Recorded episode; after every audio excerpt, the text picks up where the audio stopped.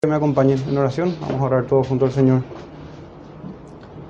Padre nuestro, que estás en los cielos, Santísimo Dios y Padre Celestial, te pedimos en tu gran misericordia y en tu amor eterno para con tus escogidos, para con tu pueblo, que recibas nuestras oraciones, nuestras súplicas, que escuches nuestras oraciones, Señor, y que nos hables amorosa y misericordiosamente por medio de tu palabra, exhortándonos, amonestándonos, Señor, a todos nosotros, consolando a los corazones necesitados, trayendo de vuelta a los descarriados, que tu Santo Espíritu, Señor, hable a cada uno de nosotros. Te lo pedimos, Señor, en Cristo Jesús. Por medio de tu palabra. En el nombre de Jesús. Amén. Amén. Bien, hermanos, les pido que vayan a Primera de Juan, capítulo 2. Vamos a detenernos hoy en el verso, versículo 20, pero vamos a leer del 20 al 23 y dejar para otra oportunidad entonces del 21 al 23. Versículo 20 de Primera de Juan capítulo 2 dice así: Pero vosotros tenéis la unción del santo y conocéis todas las cosas.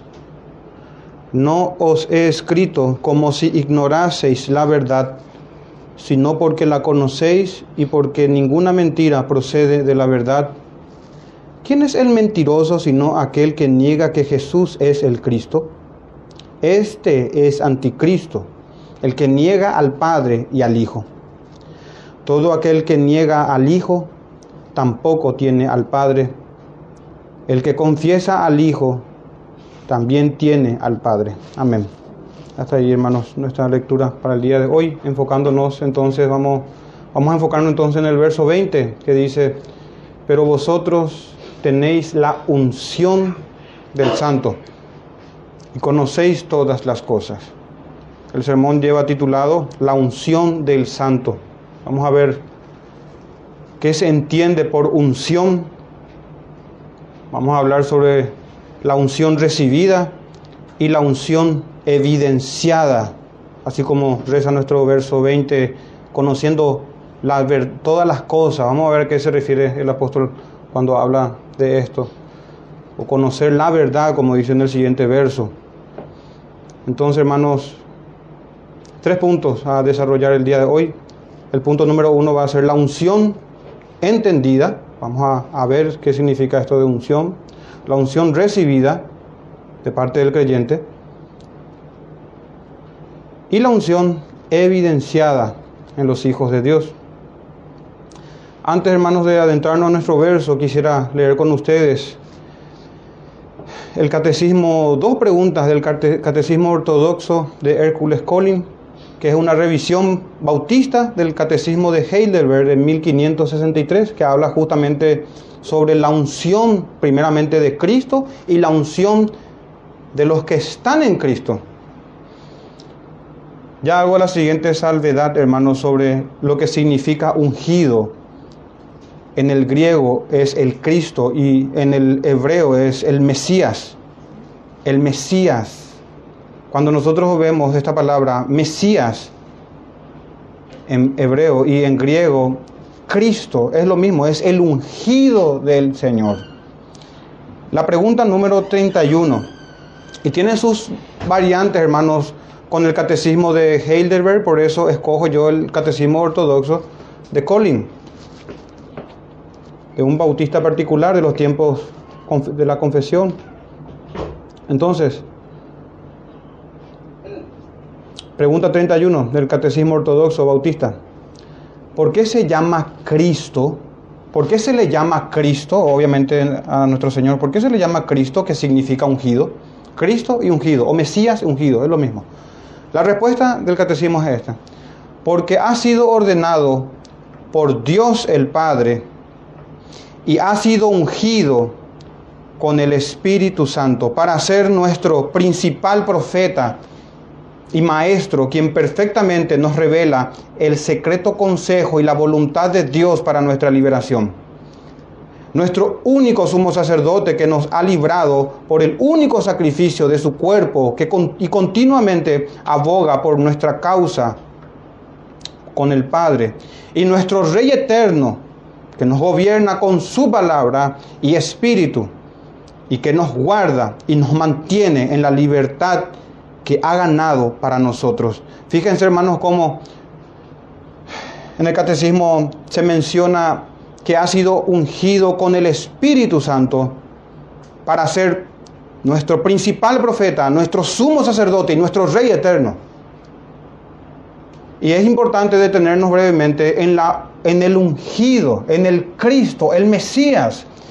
Justamente que en el contexto hay anticristos y poder determinar también nosotros a los anticristos contemporáneos, todos aquellos que van en contra de los oficios de nuestro Señor como profeta, sacerdote y rey. Eso tiene que ver, hermanos, con la unción, principalmente del Señor. Y nosotros como ungidos, al estar en comunión con Cristo, al estar unidos al Señor, al ser el cuerpo de Cristo, que es la cabeza de la iglesia, recibimos también la unción del Espíritu Santo para ser reyes y sacerdotes en esta vida. Es importante, hermanos, meditar brevemente en esta pregunta, que es la 31. En sus casas pueden ir, mirar, y es el catecismo que estábamos estudiando los días domingos con los chicos a la, siesta. Y la pregunta 32, hermanos, fíjense, dice del, del mismo catecismo ortodoxo bautista, dice, pero ¿por qué se llaman cristianos entonces a nosotros?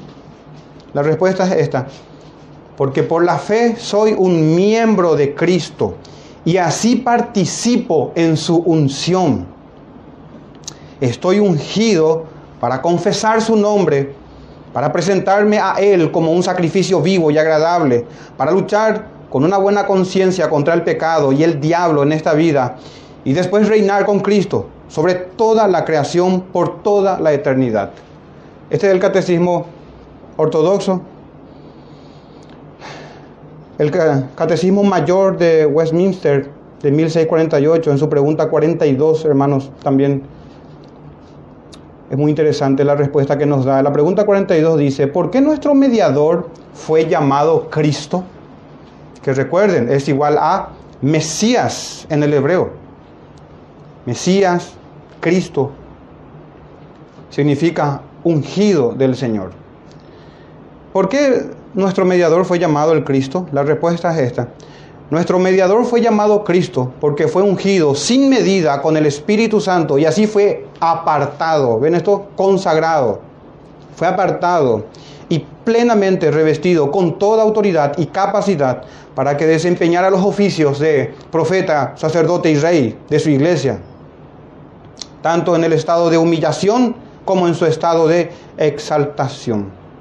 Así termina, hermanos, la respuesta de este catecismo. Recordemos que el estado de humillación empieza en la humillación que tuvo el Hijo de Dios, la segunda persona de la Trinidad, al hacerse hombre. Ahí empieza, hermanos, su estado de humillación. En Filipenses 2 tenemos eso. Se humilló hasta la muerte y muerte de cruz.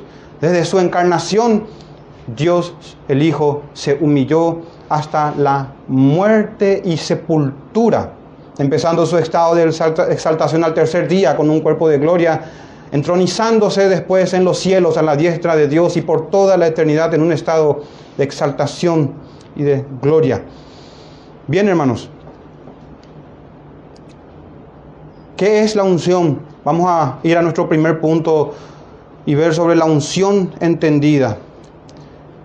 Fíjense en el verso 20, hermanos, inicia nuestro versículo, pero vosotros, este, esta palabra ahí, pero, como la salvedad del verso 19 que habla de aquellos que han salido de nosotros.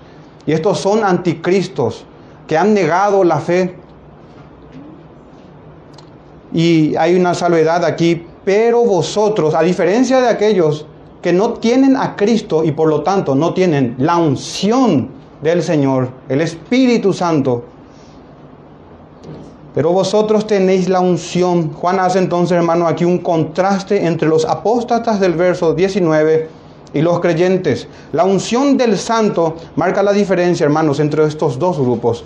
En realidad la unción del santo marca la diferencia entre no solamente estos dos grupos que aquí tenemos, sino que entre los dos grupos de los hijos del diablo y los hijos de Dios. Creyentes e incrédulos, gente que se salva y gente que va a condenación, gente que tiene el Espíritu Santo y gente que está muerta en delitos y pecados. Y tiene, por supuesto, el espíritu del anticristo. En todos aquellos, y también estuvimos nosotros ahí en donde opera el príncipe de este mundo. Y éramos por naturaleza hijos de ira, hijos de maldición, así habla el apóstol Pablo. Y la diferencia sustancial aquí, hermanos, la tienen o la tenemos en el texto, en la unción y en el santo de Jehová, del Señor. Nuestro bendito Señor Jesucristo ya nos advirtió desde el principio, y tenemos los relatos en los evangelios, que se levantarán falsos cristos, falsos profetas, que incluso harán señales, prodigios, y que si fuere posible, cosa que es imposible, engañarán aún a los escogidos. Pero ¿por qué es imposible, hermano? Y en nuestro mismo verso 20 nos dice, conocéis todas las cosas. Vamos a ver a qué se refiere. Eso no significa omnisciencia. Tiene que ver con la verdad esencial del Cristo, con las verdades fundamentales para ser salvo. En fin, hermanos, este tema es de vital importancia. Es de vital importancia entender sobre la unción, sobre el santo. Por eso escogí, hermanos, leerle estas preguntas sobre estos catecismos para que nos ayude eso a entender de dónde recibimos la unción. ¿Qué es entonces, hermanos, la unción? Podemos decir que la unción es un rito de consagración Consagración significa, hermanos, un ofrecimiento o dedicación o apartar a algo o a alguien para un santo servicio u oficio. Es un rito de consagración mediante el uso del aceite. Estas son las prácticas veterotestamentarias del Antiguo Testamento. El primero de ellos, hermanos, se menciona, que se menciona en las Escrituras, se encuentra en Génesis 31.3, el texto que ya habíamos estudiado el año pasado cuando Jacob ungió una piedra para hacer un voto solemne, agradable al Señor. Génesis 31.13 dice, yo soy el Dios de Betel, donde tú ungiste, ven esta palabra aquí hermanos, la piedra, donde me hiciste un voto, levántate ahora y sal de esta tierra y vuelve a la tierra de tu nacimiento. Génesis 31.13. Aquí tenemos hermanos este rito de consagración por medio del aceite. También en el Antiguo Testamento se ungían a los reyes, a los sacerdotes, a los profetas. También se ungían utensilios del tabernáculo, el tabernáculo mismo. En cuanto a los reyes, Primera de Reyes 19, 16, en los tiempos de el profeta Elías, profeta de Israel, dice así el texto de Primera de Reyes 19, 16, habla el Señor a Elías en el contexto y dice, a Jehú, hijo de Nimsi, ungirás por rey sobre Israel. Ahí tenemos el ungimiento de un rey. Y a Eliseo, hijo de Safat, de Abel Meola, ungirás para que sea profeta en tu lugar. De esta manera, hermanos, la historia sobre el ungido que había de venir y que ya vino y que está a la diestra de Dios, se nos muestra, hermanos, y y se va desarrollando a través de la historia. Viniendo el rey de reyes, aquel profeta prometido. En cuanto a los profetas mismos, Salmo 105, 15, no toquéis, no toquéis, dijo, a mis ungidos, ni hagáis mal a mis profetas. En cuanto a los sacerdotes, Éxodo 30, 30, teníamos aquí Ungirás también a Aarón y a sus hijos. Ven esa palabra, mi hermano. Ungirás a Aarón y a sus hijos y los consagrarás para que sean mis sacerdotes. Éxodo 40, 13 dice, harás vestir a Aarón las vestiduras sagradas y lo ungirás y lo consagrarás para que sea mi sacerdote.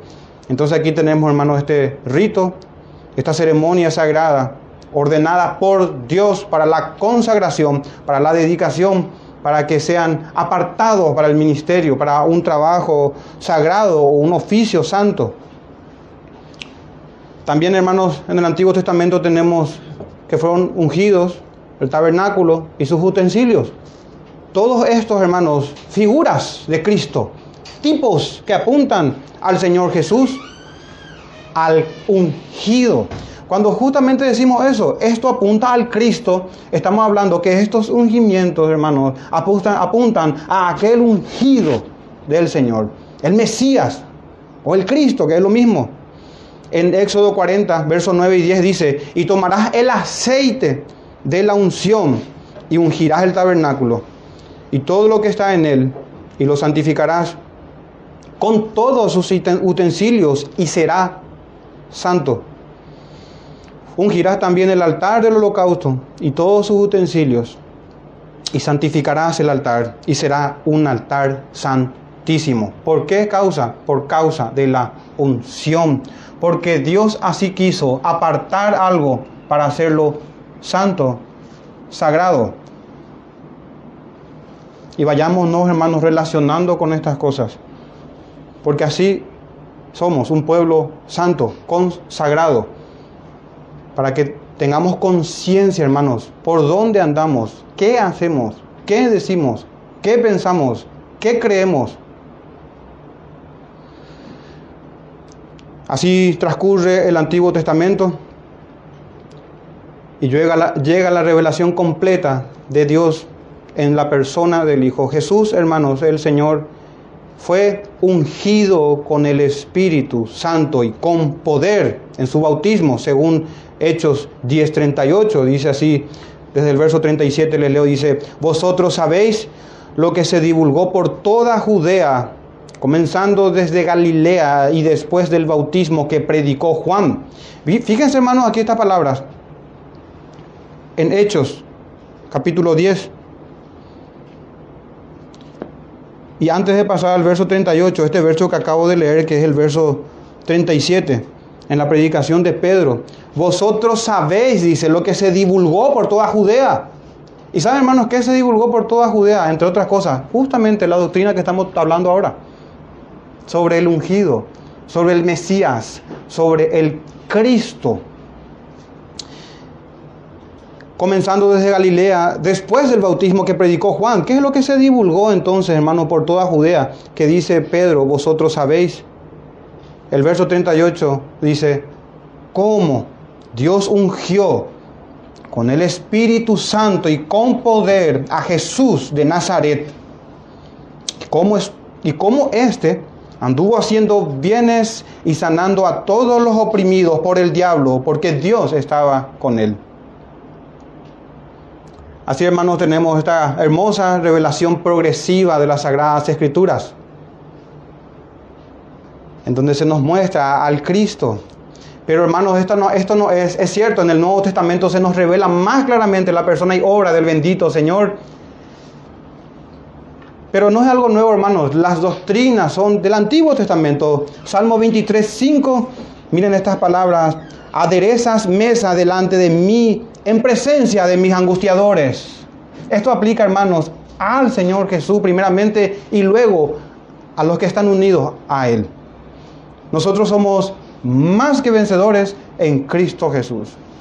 Vencemos al mundo, al diablo, a todos los enemigos del Señor, a nuestra propia corrupción en Cristo. Le leo de vuelta al Salmo 23.5. Aderezas mesa delante de mí en presencia de mis angustiadores. Unges mi cabeza con aceite, mi copa está rebosando. Fíjense, hermanos, la enormidad de esto, de la unción de Jehová, del Señor. Primeramente, primera y esencialmente para nuestro bendito Salvador y sustituto Jesucristo, y para nosotros, hermanos, que estamos unidos por una obra de la unción que Él nos da, de su Espíritu Santo. Salmo 45, 7. Este texto se repite, o lo repite el autor a los Hebreos. Salmo 45, 7. Has amado la justicia y aborrecido la maldad. Por tanto, Porque este es el Cristo desde la eternidad, hermanos. Desde siempre. Perfecto y santo, santísimo ser. Has amado la justicia y aborrecido la maldad. Por tanto, te ungió Dios, el Dios tuyo, con óleo de alegría más que tus compañeros. Él sobrepasa, hermano, a todos los hijos de Adán. Él sobrepasa a Adán mismo. Él sobrepasa a todos nosotros en gracia, en poder, en perfección. ¿Y cuánto nos sobrepasa? Y yo creo que hay una diferencia infinita, hermanos. Inescrutable es la diferencia entre Cristo y los hombres a pesar de que se hizo hombre, el Hijo de Dios. Fíjense, hermanos, seguimos en la unción de Cristo Jesús como algo no oculto en el Antiguo Testamento, pero ciertamente más clara y más claramente revelado en el Nuevo, pero no estaba no es una doctrina nueva, hermanos, que se que trajeron los apóstoles. Isaías 61, hablando del profeta Isaías, hermanos, apuntando a Cristo dice, "El espíritu de Jehová, el Señor, está sobre mí." porque me ungió Jehová.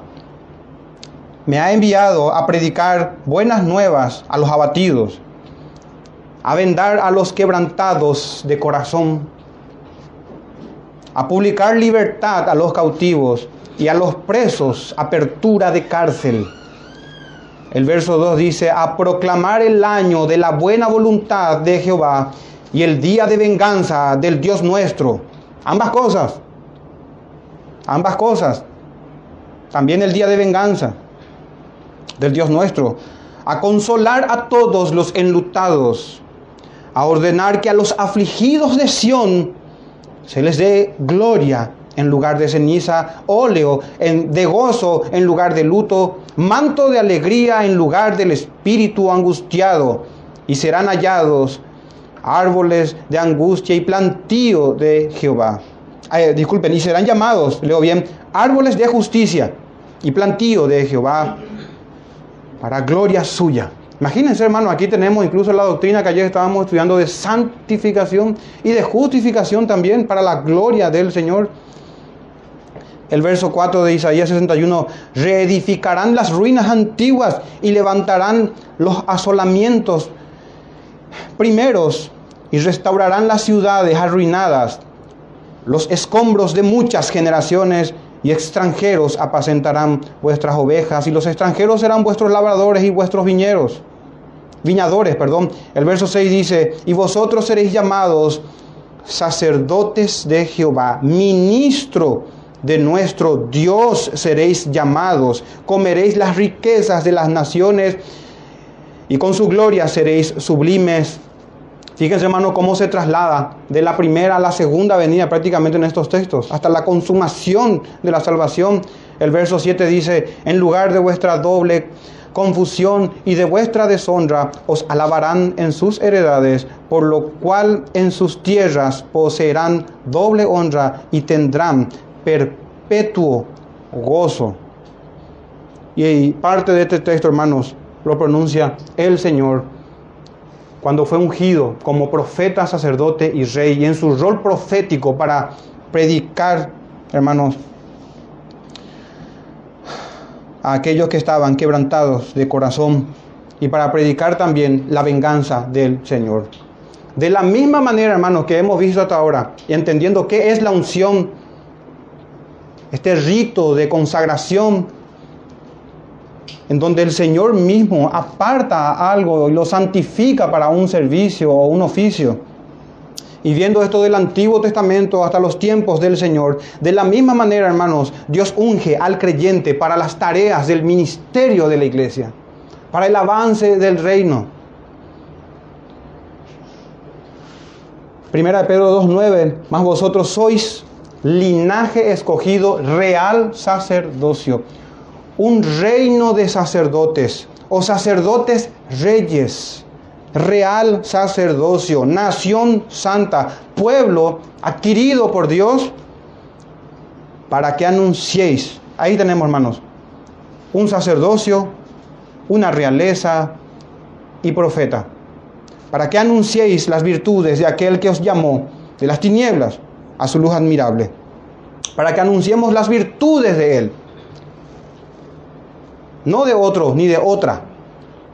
En esto se distingue, hermanos, la fe cristiana, que anuncia la virtud de nuestro trino Dios, no de María, ni de ningún otro, ni de ningún santo, ni de ningún hermano, ni de ningún predicador, para anunciar las virtudes de aquel que nos llamó. Y nuestro texto mismo, hermanos, vosotros tenéis la unción del santo. Recapitulando brevemente este primer punto, hemos hablado, hermanos, sobre la unción y el acto de ungir y que eso da lugar al ungido. Se unge, tenemos al ungido, como quiero repetir esto en, breve, en, breve, en, hebreo, perdón, es Mesías y en griego el Cristo. Cuando, nosotros escuchamos Jesucristo es Jesús el ungido del Padre. El verdadero rey de Israel. Aquel gran profeta prometido, hermanos. Y aquel sumo sacerdote eterno. Entonces en el Antiguo Testamento, hermanos, se designaba a todo hombre, esto de ungido, aquel ungido, era para designar a todo hombre que por la unción era consagrado al Señor. Así dijimos, en el Nuevo Testamento Jesús, hermano, es revelado como profeta, sacerdote y rey. En cuanto al profeta, para recapitular brevemente, hermano, Jesucristo es aquel profeta que sería levantado de entre el pueblo después de Moisés. Moisés mismo profetizaba que el Señor levantaría de entre sus hermanos, de entre el pueblo, a un profeta, y toda alma que no oiga a aquel profeta, será desarraigada del pueblo, dice el apóstol Pedro en Hechos 3:23. Él es el profeta. Todos los profetas anteriores y los oficios proféticos se llevaron a cabo porque estaban unidos a Cristo, porque Cristo es el gran tema de la profecía, de la revelación de las escrituras. No hay otro tema, hermanos, que no sea sobre Cristo y todo lo que tenga que ver con Él y con sus oficios profeta, sacerdote y rey. No solamente es nuestro profeta por medio de la unción, dijimos que también es nuestro sacerdote según la jerarquía de Melquisedec, según el orden melquisediano.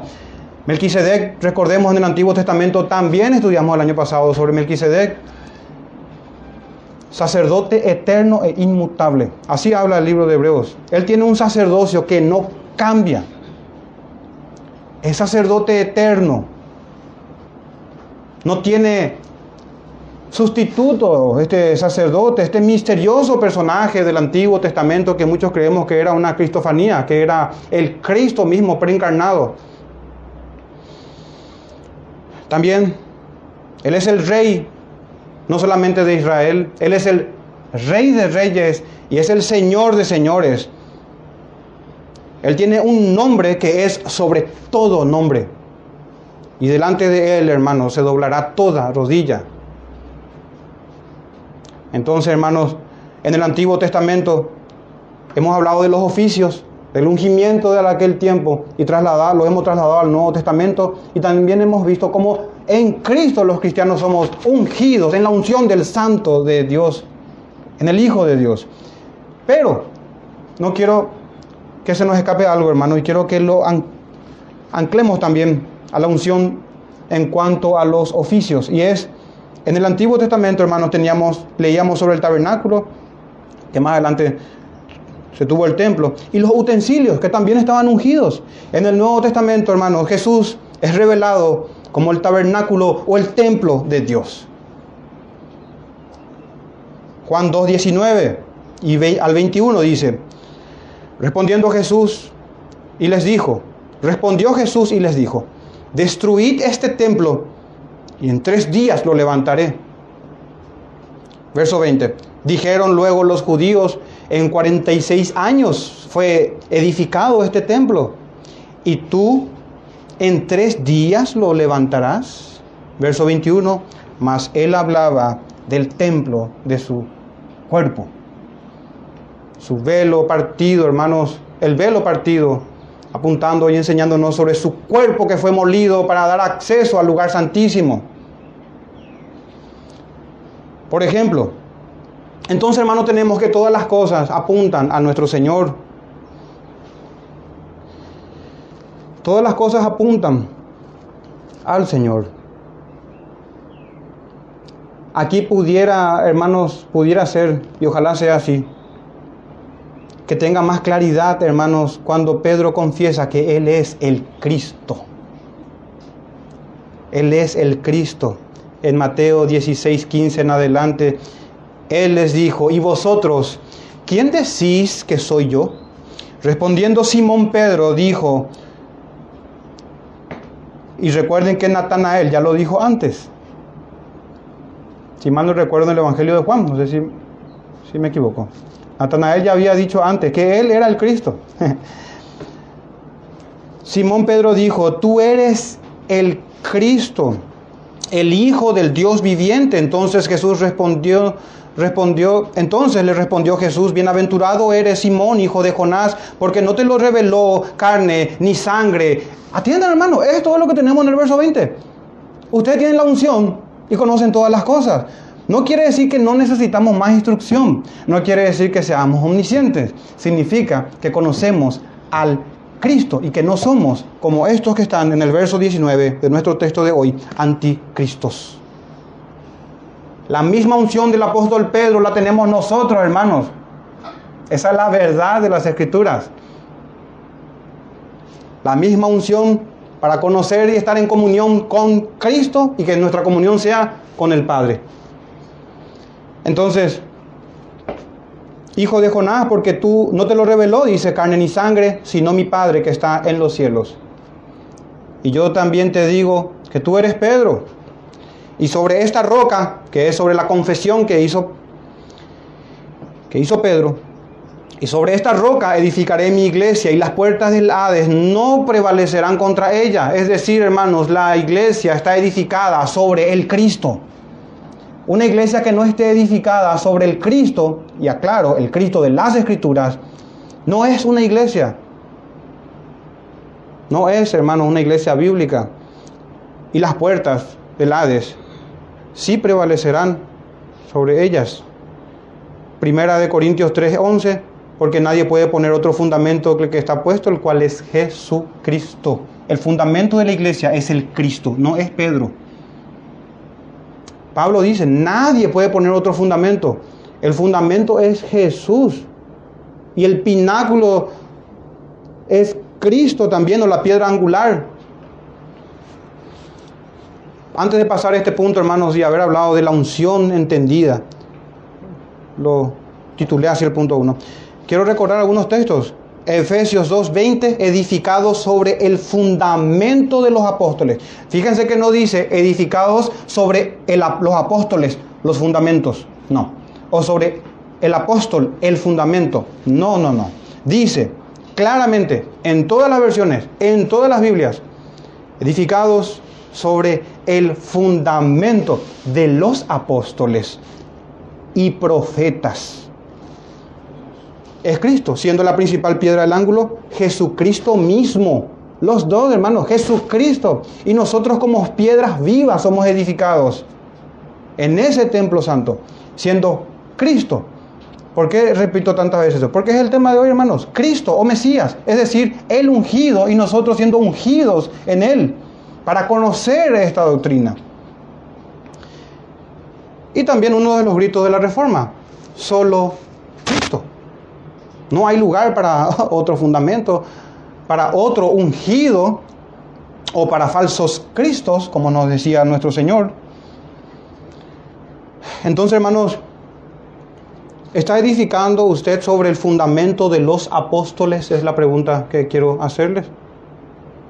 Sobre el Cristo, el Mesías, el ungido de Dios, haciendo esta salvedad y que, tengan, que tengamos cuidado, cuidado con los falsos cristos Cuidado con el gnosticismo contemporáneo. En aquel tiempo, hermanos, había un problema con los gnósticos que ya estudiamos en sermones anteriores. Ellos decían tener un conocimiento superior a los apóstoles. no revelado en las sagradas escrituras o en las enseñanzas apostólicas.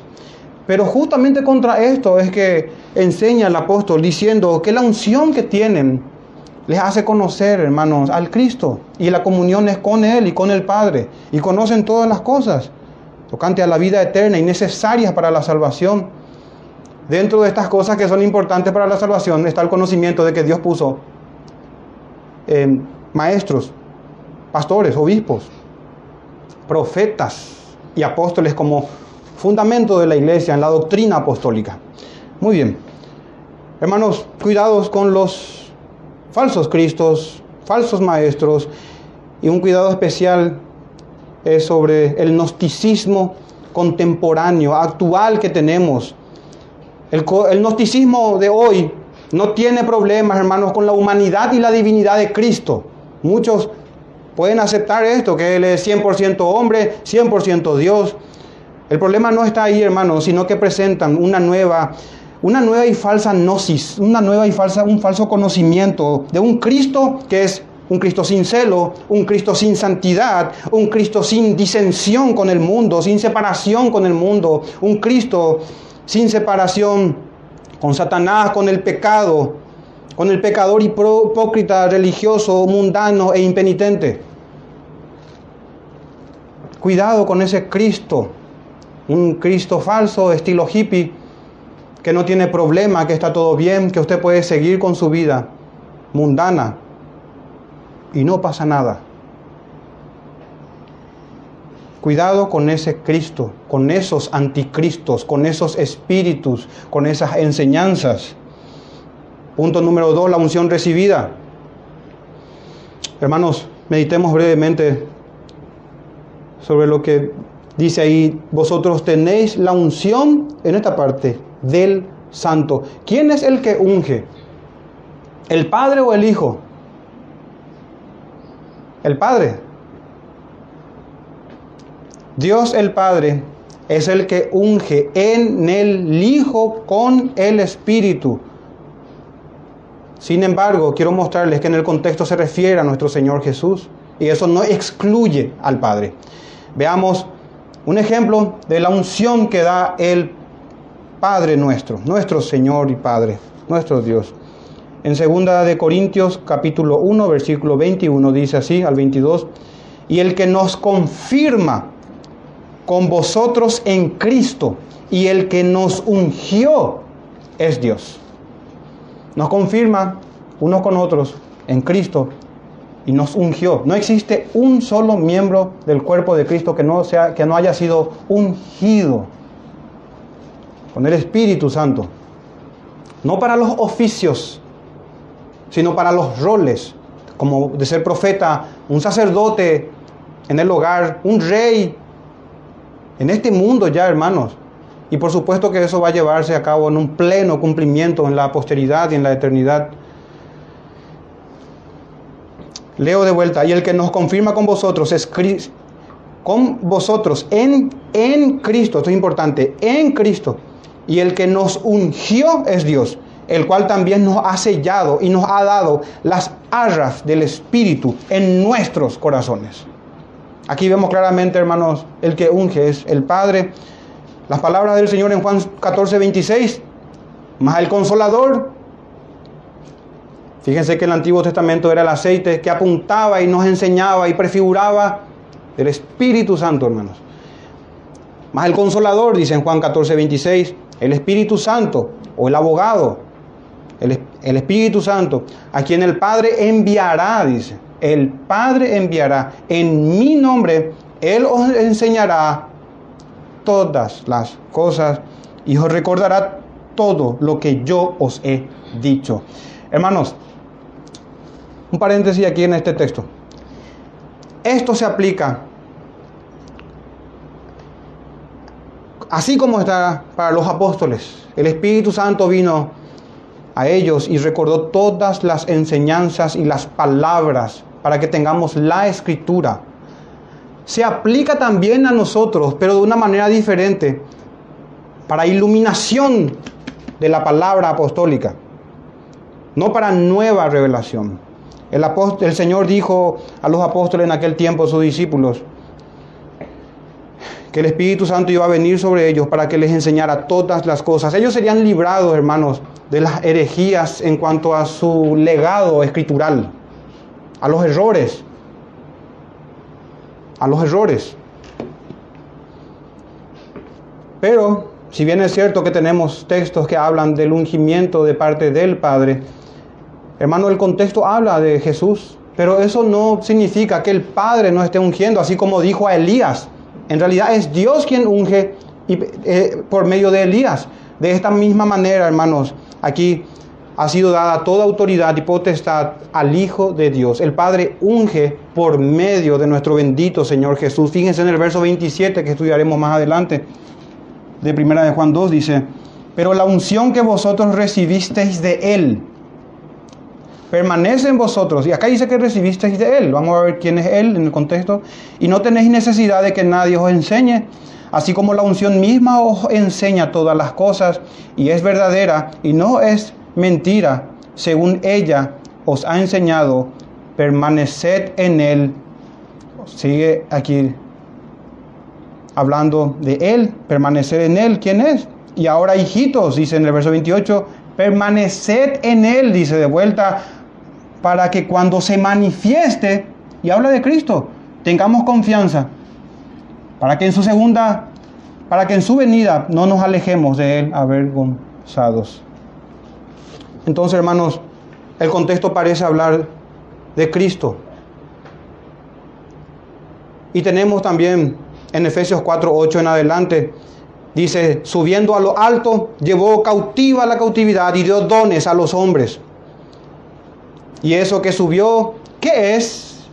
Sino que también había descendido primero a las partes más bajas de la tierra. El que descendió es el mismo que también subió por encima de todos los cielos para llenarlo todo. Y él mismo constituyó a unos apóstoles, a otros profetas, a otros evangelistas, a otros pastores y maestros. Miren para qué, hermanos. Y la similitud con el verso 20 de hoy. A fin de perfeccionar a los santos para la obra del ministerio, para la edificación del cuerpo hasta que todos lleguemos a la unidad de la fe y del conocimiento del Hijo de Dios, un varón perfecto a la medida de la estatura, de la plenitud del ungido, de Cristo. Es lo mismo. Para que ya no seamos niños fluctuantes, dice Pablo, llevados por doquiera de todo viento de doctrina, por estratagema de hombres que para engañar emplean con astucia las artimañas del error es lo mismo que tenemos aquí en el contexto de Primera de Juan, el contexto de anticristo, de falsos maestros.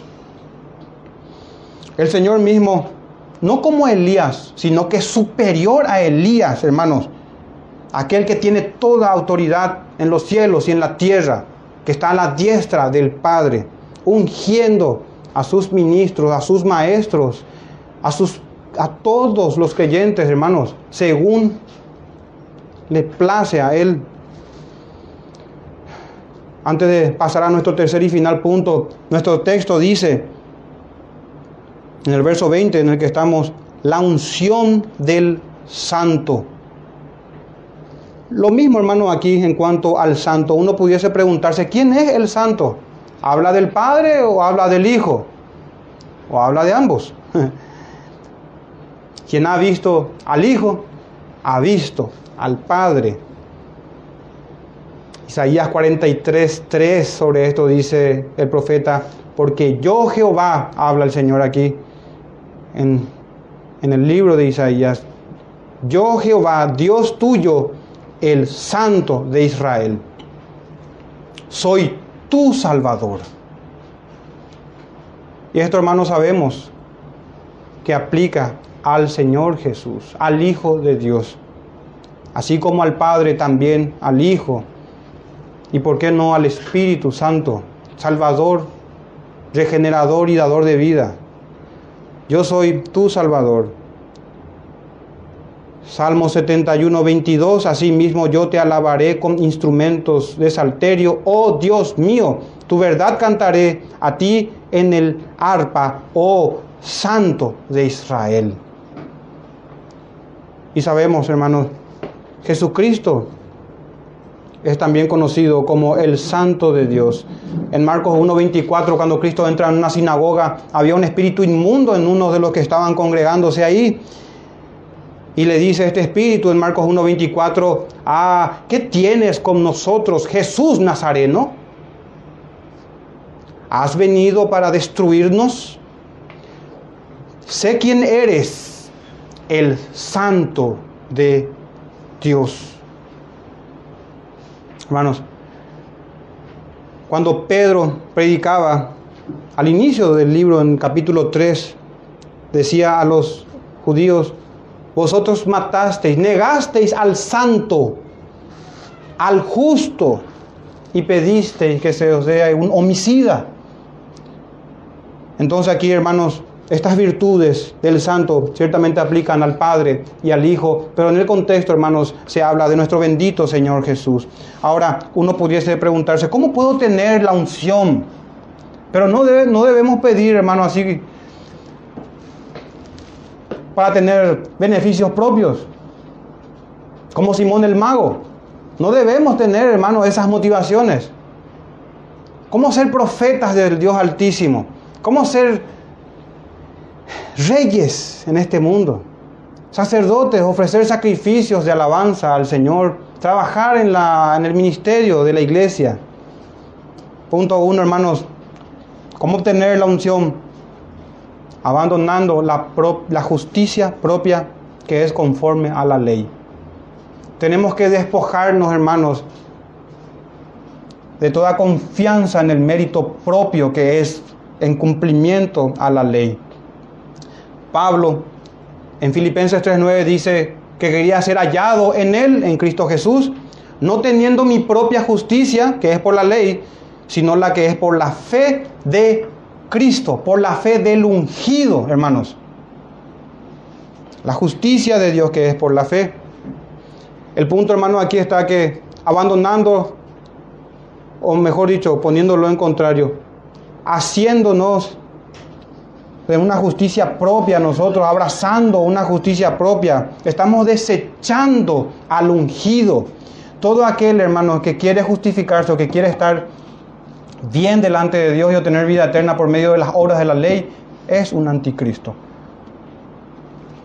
Gálatas 2.21 leíamos ayer a la tarde, no desecho la gracia de Dios, porque si por la ley fuese la justicia, entonces por demás murió Cristo, el ungido su obra sacerdotal fue en vano. Es como rechazar al Cristo. Para recibir al Señor Jesús debemos recibirlo en sus tres oficios. Bien entendido, hermanos, estos tres oficios. Y estando nosotros en Él a su semejanza también, trabajando en estos roles. Entonces, ¿cómo puedo tener, hermanos, esa unción? Tiene que abandonar toda confianza en la carne y confiar en aquel que vino para morir por nuestros pecados y someterse a su señorío y a su reinado. Aquí es necesario entonces, como siempre, el arrepentimiento. Toda criatura, hermano, es responsable de cómo va a responder al llamado del Evangelio que dice, arrepentíos y convertíos. Es la misma predicación de Pedro. No estamos llamados a cambiar el mensaje ni a innovar, hermanos. Estamos llamados, llamados a predicar la escritura. En Hechos 3:19 el apóstol Pedro decía, así que arrepentíos y convertíos para que sean borrados vuestros pecados, para que vengan de la presencia del Señor, es el Cristo, tiempos de refrigerio, y Él envíe a Jesucristo para que vengan de la presencia del Señor, hace alusión al Padre ahí, tiempos de refrigerio y Él envía a Jesucristo que os fue antes anunciado. Hermanos, ¿cómo tener esta unción? Abandonando la justicia propia, procediendo al arrepentimiento. Toda criatura es responsable de esto. Y para que esto ocurra, el Señor envía su palabra que amoneste a sus escogidos.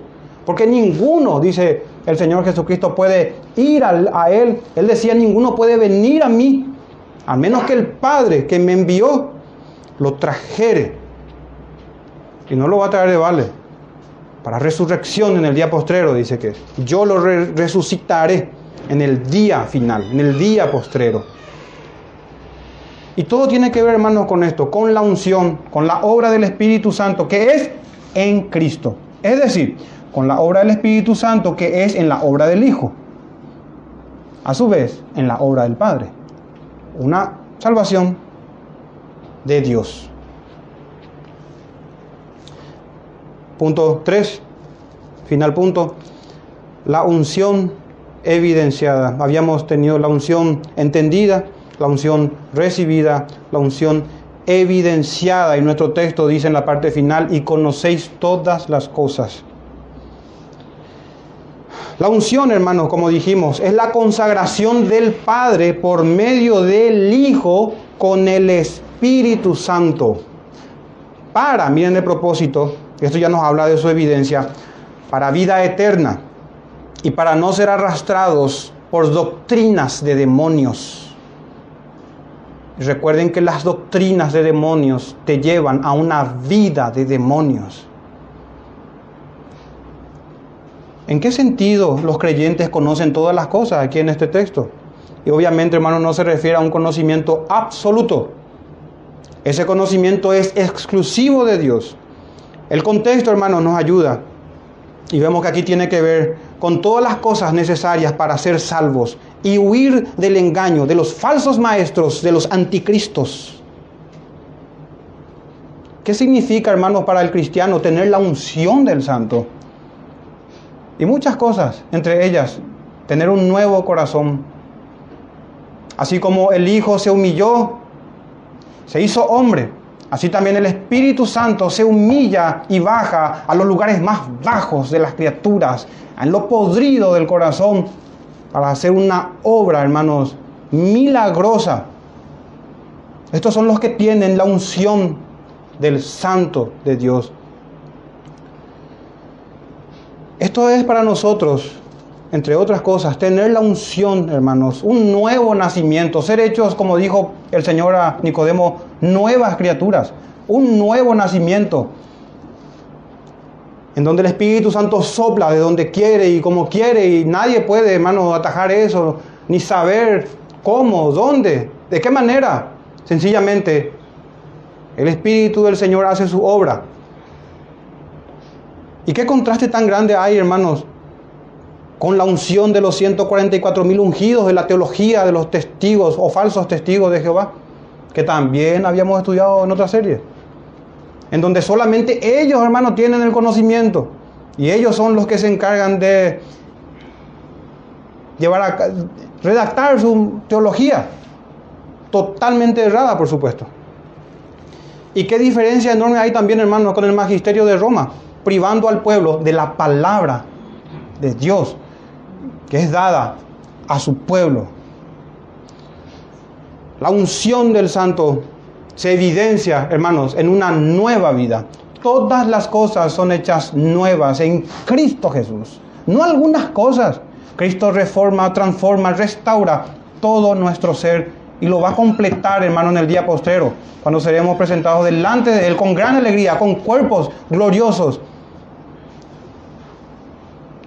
Al momento de partir y abandonar el cuerpo, hermanos, Nuestras almas serán perfeccionadas en su presencia.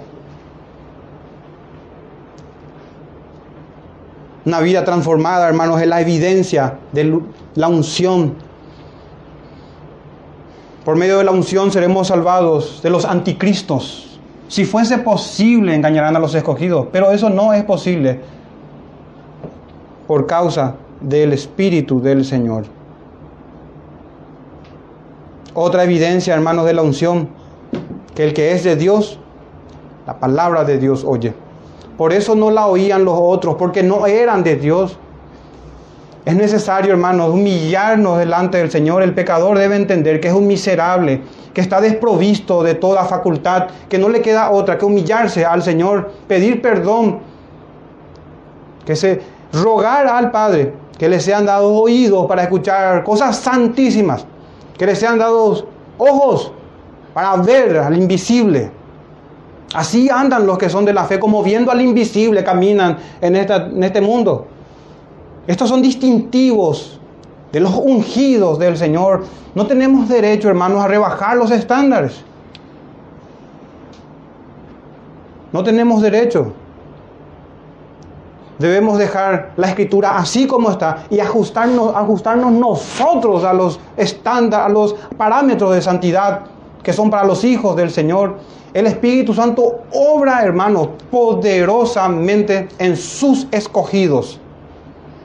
En sus escogidos. Y aquí no vamos a entrar a examinar nosotros si somos escogidos o no. Esas cosas son del Señor y no nos es permitido divagar en esos, en esos asuntos. De si soy o no soy. Aquí a nosotros nos fue dada la ley de Jehová para arrepentimiento y para dirección de nuestras vidas. Hermanos, Judas, el hermano del Señor, al inicio de su carta decía que con gran solicitud, por la gran solicitud que tenía, escribir acerca de la común salvación. Algo común aquí no es algo ordinario, sino que es algo que todos tenemos por igual, hermanos. La salvación es para todos por igual. Es por medio de la unción y es por medio y es en Cristo Jesús. Y Judas decía en Judas versículo 3, amados por la gran solicitud que tenía de escribiros acerca de nuestra común salvación.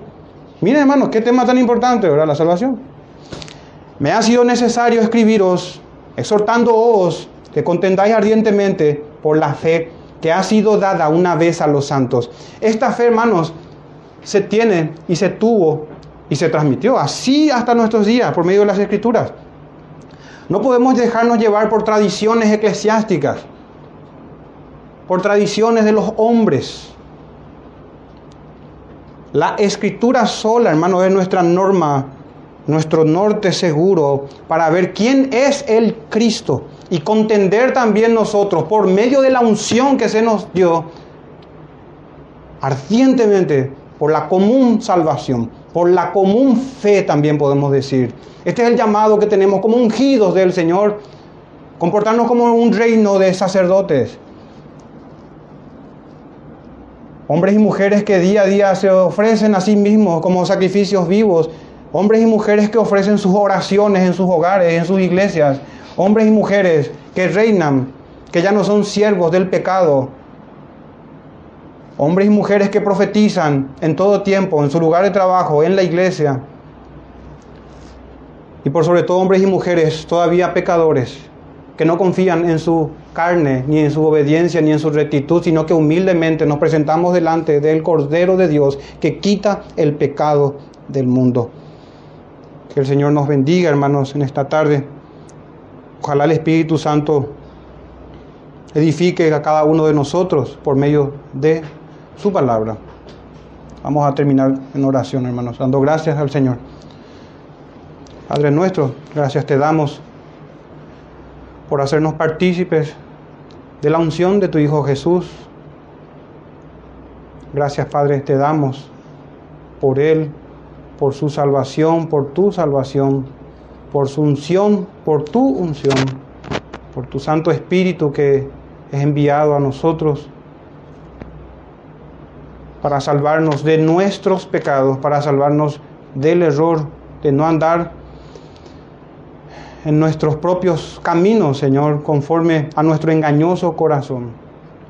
Te pedimos, Señor, por esta iglesia local y por todos nuestros hermanos en otras partes del mundo, por tu pueblo, Señor, que seamos todos juntos edificados, que lleguemos a la estatura de nuestro Señor Jesús, nuestro Salvador. Gracias te damos, Señor, por tu palabra que nos es dada en las sagradas escrituras. En el nombre de Jesús te damos gracias. Amén.